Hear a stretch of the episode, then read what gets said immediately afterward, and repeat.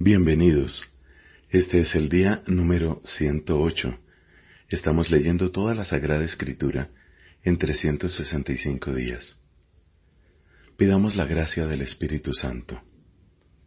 Pidámosla con toda la Iglesia, porque el Espíritu es el alma de toda la Iglesia y es el único que puede dirigir nuestro entendimiento, nuestro corazón y nuestros pasos para ser fieles al Señor. Hoy tendremos textos del libro de Josué, del libro de los Salmos y de la segunda carta de San Pablo a los tesalonicenses. En el nombre del Padre y del Hijo y del Espíritu Santo. Amén. Del libro de Josué, capítulo 11. Cuando Iabín, rey de Hazor, se enteró de lo que había sucedido, envió mensajeros al rey Iobab de Madón, al rey Simrón y al de Aksaf, a los reyes que estaban al norte, en la zona montañosa, y en la Arabá, al sur de Genezaret, en la región baja y sobre las alturas del Dor, hacia el oeste. Los cananeos se encontraban al este y al oeste, los amorreos, los gibitas, los pericitas y los jebuseos en la montaña, y los hititas al pie del Hermón, en el territorio de Mizpah. Los cinco reyes salieron con todas sus tropas, que formaban una multitud tan numerosa como la arena que está a la orilla del mar, y con una enorme cantidad de carros de guerra y caballos y una vez reunidos en el lugar fijado, fueron a acampar todos juntos cerca de las aguas de Merom para combatir contra Israel. Pero el Señor dijo a Josué, No les tengas miedo, porque mañana a esta misma hora yo haré que estén todos muertos delante de Israel. Tú mutilarás sus caballos y quemarás sus carros de guerra. Entonces Josué, con todos sus combatientes, marchó contra ellos hasta las aguas de Merom, atacándolos sorpresivamente. El Señor los puso en manos de Israel, que los derrotó y los persiguió hasta Sidón, la grande, y hasta Misrefort Maim, y por la parte oriental hasta el valle de Mizpah. La derrota que les infligió Israel fue tal que no dejaron ningún sobreviviente. Y Josué los trató como el Señor se lo había mandado. Mutiló a sus caballos y quemó sus carros de guerra. En aquel tiempo Josué volvió atrás, se apoderó de Hazor y mató a su rey con la espada, porque Hazor había sido antiguamente la cabeza de todos aquellos reinos. También pasó al filo de la espada a todos los seres vivientes que había en ella, consagrándolos al exterminio total. No quedó nada con vida, y Hazor fue incendiada. Josué tomó asimismo todas las ciudades de aquellos reyes, y a estos últimos los capturó y los pasó al filo de la espada, consagrándolos al exterminio, como Moisés, el servidor del Señor, se lo había ordenado. Pero Israel no quemó ninguna de las ciudades que ahora vuelven a alzarse sobre sus ruinas, a excepción de Hazor, que fue la única incendiada por Josué. El botín de estas ciudades, incluido el ganado, se lo repartieron los israelitas. A las personas, en cambio, las pasaron al filo de la espada, hasta acabar con todos. No dejaron a nadie con vida. Josué se atuvo exactamente a las órdenes que le había dado Moisés, el servidor del Señor, órdenes que éste a su vez había recibido del Señor, y al ejecutarlas no descuidó nada de lo que el Señor había ordenado a Moisés.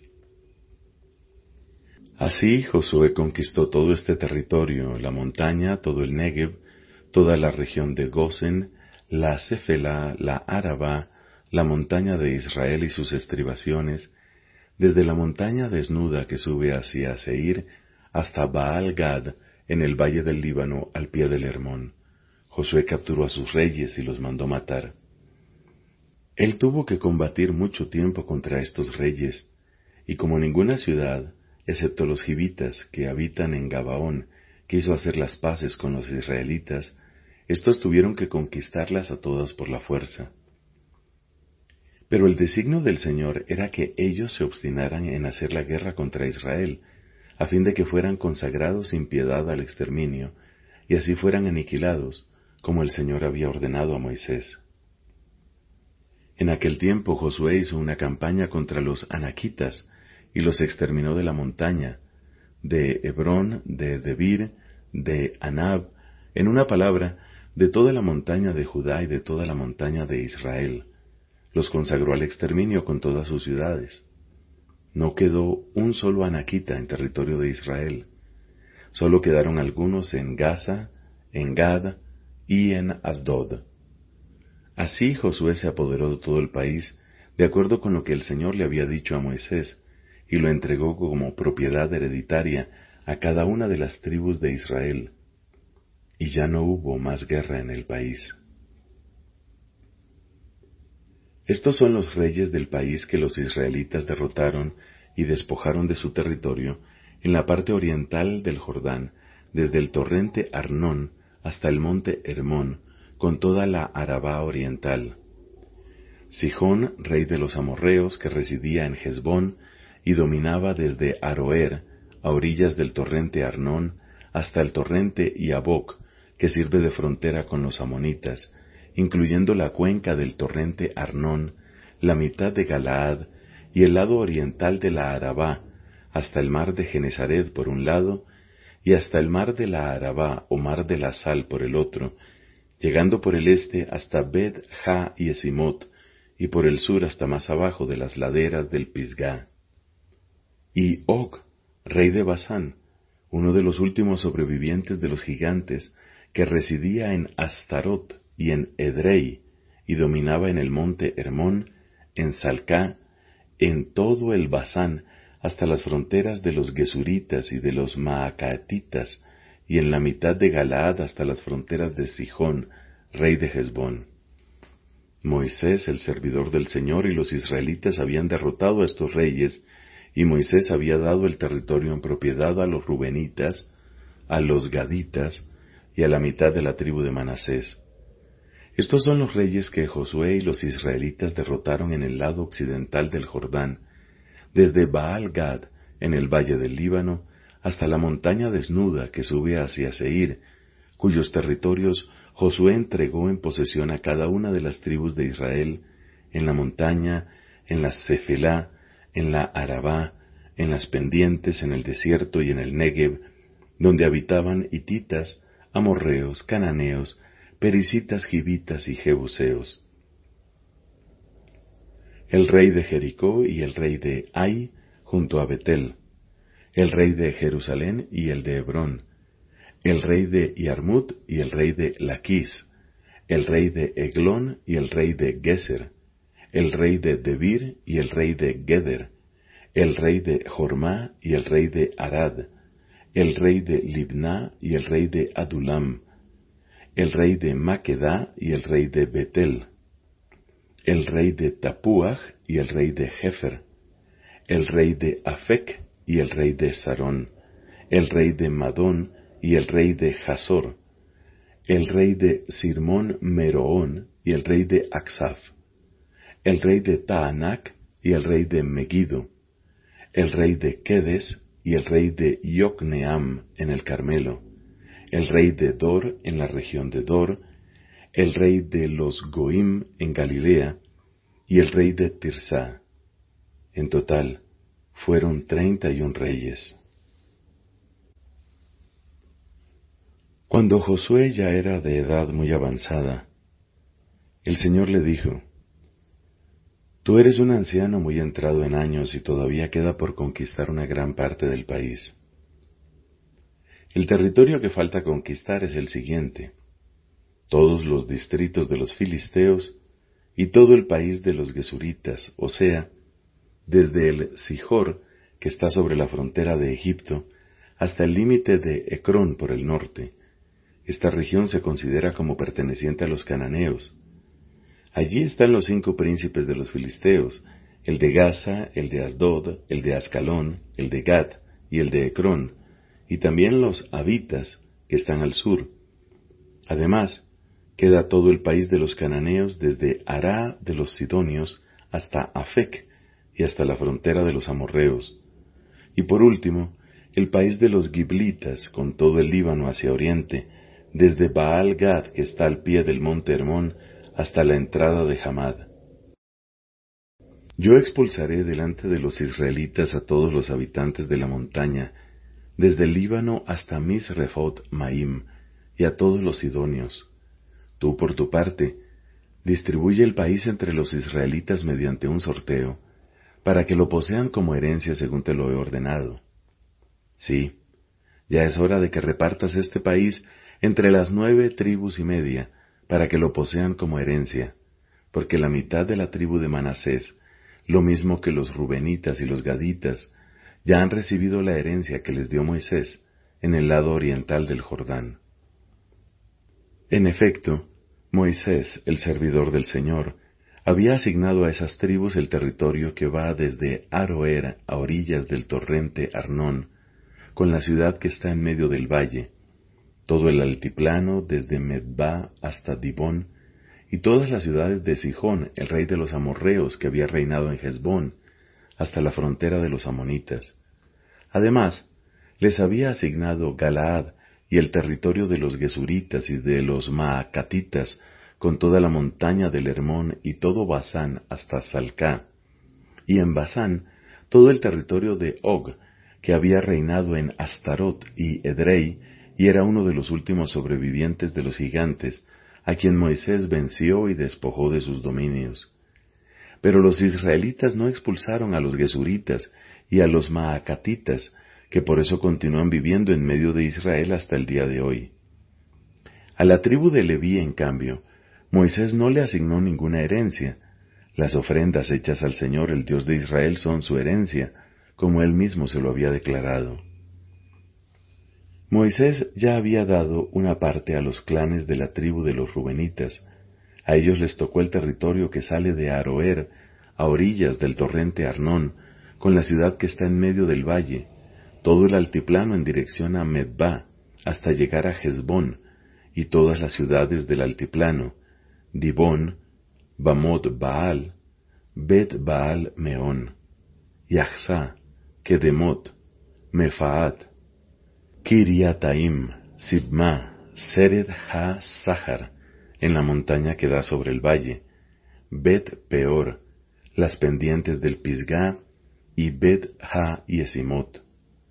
Todas las ciudades del altiplano habían pertenecido a Sijón, el rey de los amorreos que reinaba en Hezbón y al que Moisés había derrotado, lo mismo que a los príncipes de Madián, Evi, Rekem, Sur, Hur y Reba, vasallos de Sijón que habitaban en aquel país. Asimismo, los israelitas habían pasado al filo de la espada al adivino Balaam, hijo de Beor, junto con las otras víctimas. La ribera del Jordán servía de límite a los rubenitas. Esta fue la herencia asignada a los clanes de los rubenitas, las ciudades y sus poblados. Moisés también había dado una parte a los clanes de los gaditas. Su territorio comprendía Yaser, todas las ciudades de Galaad, y la mitad del país de los amonitas, hasta Aroer, que está enfrente de Rabá. Además, desde Hezbón hasta Ramad ha Mispa, y Betonim, y desde Mahanaim hasta el territorio de Lo Bar. Y en el valle, Bet Haram, Bet Mimra, Sucot y Safón, el resto del reino de Sihón, rey de Hezbón, y el lado oriental del Jordán, hasta el extremo del mar de Genezaret, le servía de límite. Esta fue la herencia de los clanes de los Gaditas, las ciudades y sus poblados. Moisés también había dado una parte a los clanes de la mitad de la tribu de Manasés. Su territorio, partiendo de Mahanaim, comprendía todo Basán y todas las poblaciones de Yair en Basán, en total sesenta ciudades. La mitad de Galaad, Astarot y Edrei, ciudades del reino de Og en Basán, pasaron a los clanes de los hijos de Maquir, hijo de Manasés. Este fue el reparto que hizo Moisés en las estepas de Moab, al otro lado del Jordán, al este de Jericó. Pero Moisés no asignó ninguna herencia a la tribu de Leví, porque el Señor, el Dios de Israel, es su herencia, como él mismo se lo había declarado. Palabra de Dios. Te alabamos, Señor. Salmo número 109 del maestro de coro de David. Salmo. Dios de mi alabanza, no te quedes callado, porque unos hombres malvados y mentirosos han abierto su boca contra mí. Me han alabado con mentira en los labios, me han envuelto con palabras de odio, me combaten sin motivo, me acusan a cambio de mi amor, aunque yo oraba por ellos. Me devuelven mal por bien y odio por amor, diciendo, que se ponga contra él a un impío y tenga un acusador a su derecha, que salga condenado del juicio y su apelación quede frustrada.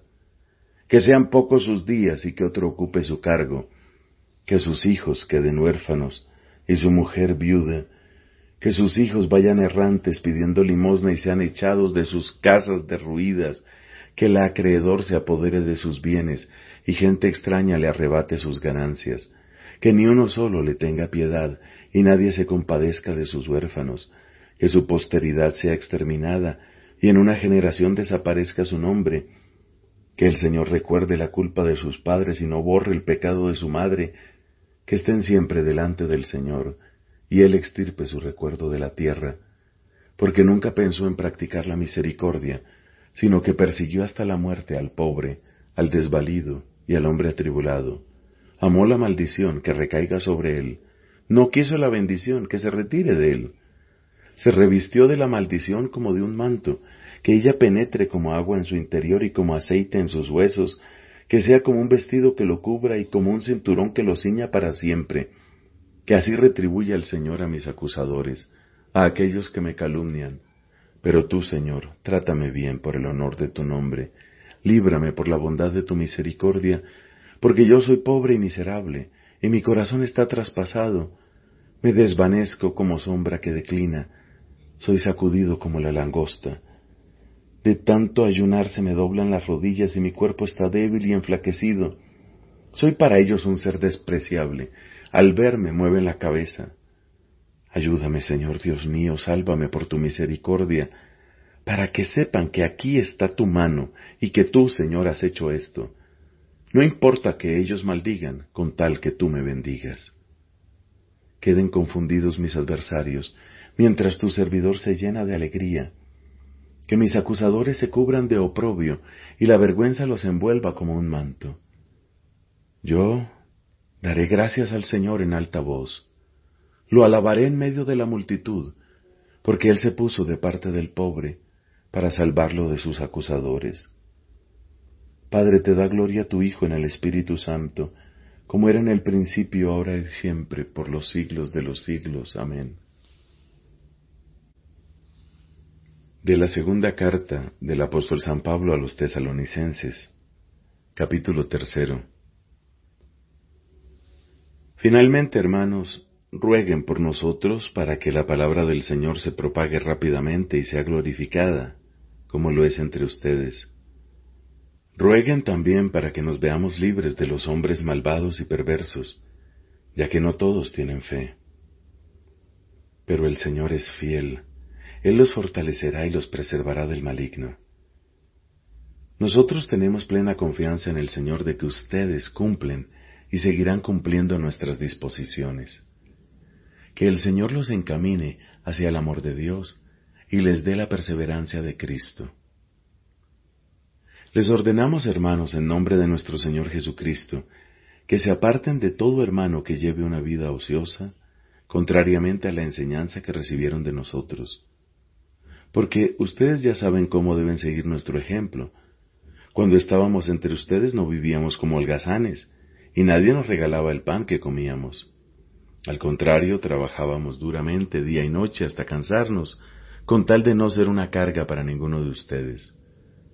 Aunque teníamos el derecho de proceder de otra manera, queríamos darles un ejemplo para imitar. En aquella ocasión les impusimos esta regla, el que no quiera trabajar, que no coma. Ahora, sin embargo, nos enteramos de que algunos de ustedes viven ociosamente, no haciendo nada y entrometiéndose en todo. A estos les mandamos y los exhortamos en el Señor Jesucristo, que trabajen en paz para ganarse su pan. En cuanto a ustedes, hermanos, no se cansen de hacer el bien. Si alguno no obedece las indicaciones de esta carta, señálenlo y que nadie trate con él para que se avergüence.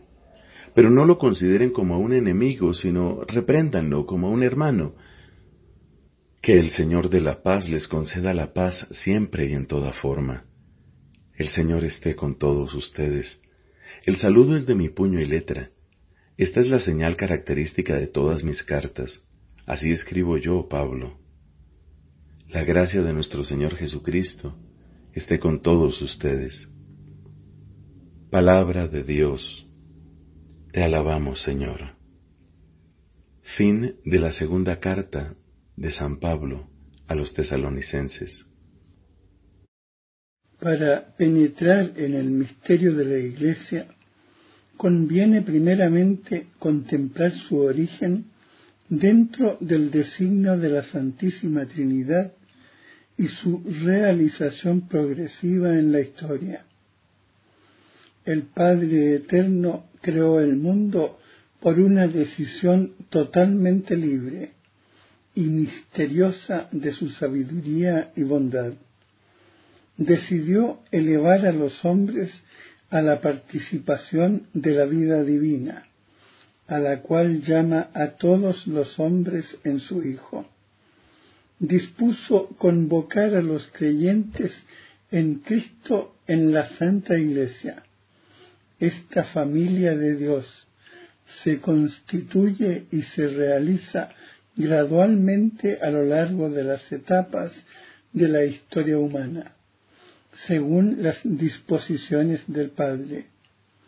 En efecto, la Iglesia ha sido prefigurada ya desde el origen del mundo y preparada maravillosamente en la historia del pueblo de Israel y en la antigua alianza. Se constituyó en los últimos tiempos se manifestó por la efusión del Espíritu y llegará gloriosamente a su plenitud al final de los siglos. El mundo fue creado en orden a la Iglesia, decían los cristianos de los primeros tiempos. Dios creó el mundo en orden a la comunión en su vida divina comunión que se realiza mediante la convocación de los hombres en Cristo. Y esta convocación es la Iglesia.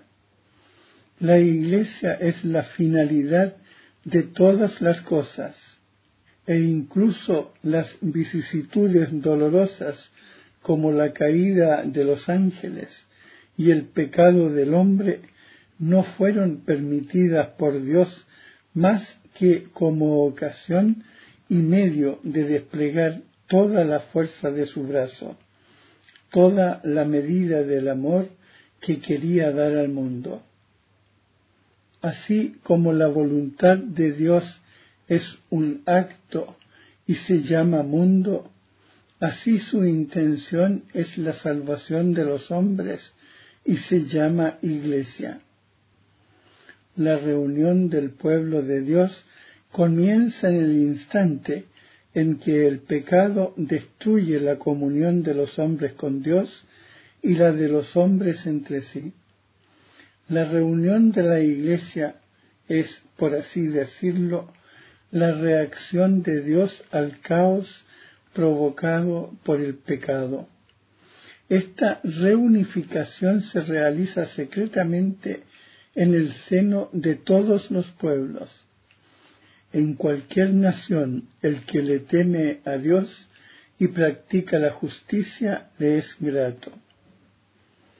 La preparación lejana de la reunión del pueblo de Dios comienza con la vocación de Abraham, a quien Dios promete que llegará a ser padre de un gran pueblo. La preparación inmediata comienza con la elección de Israel como pueblo de Dios. Por su elección, Israel debe ser el signo de la reunión futura de todas las naciones. Pero ya los profetas acusan a Israel de haber roto la alianza y haberse comportado como una prostituta. Anuncian, pues, una alianza nueva y eterna. Jesús instituyó esta nueva alianza.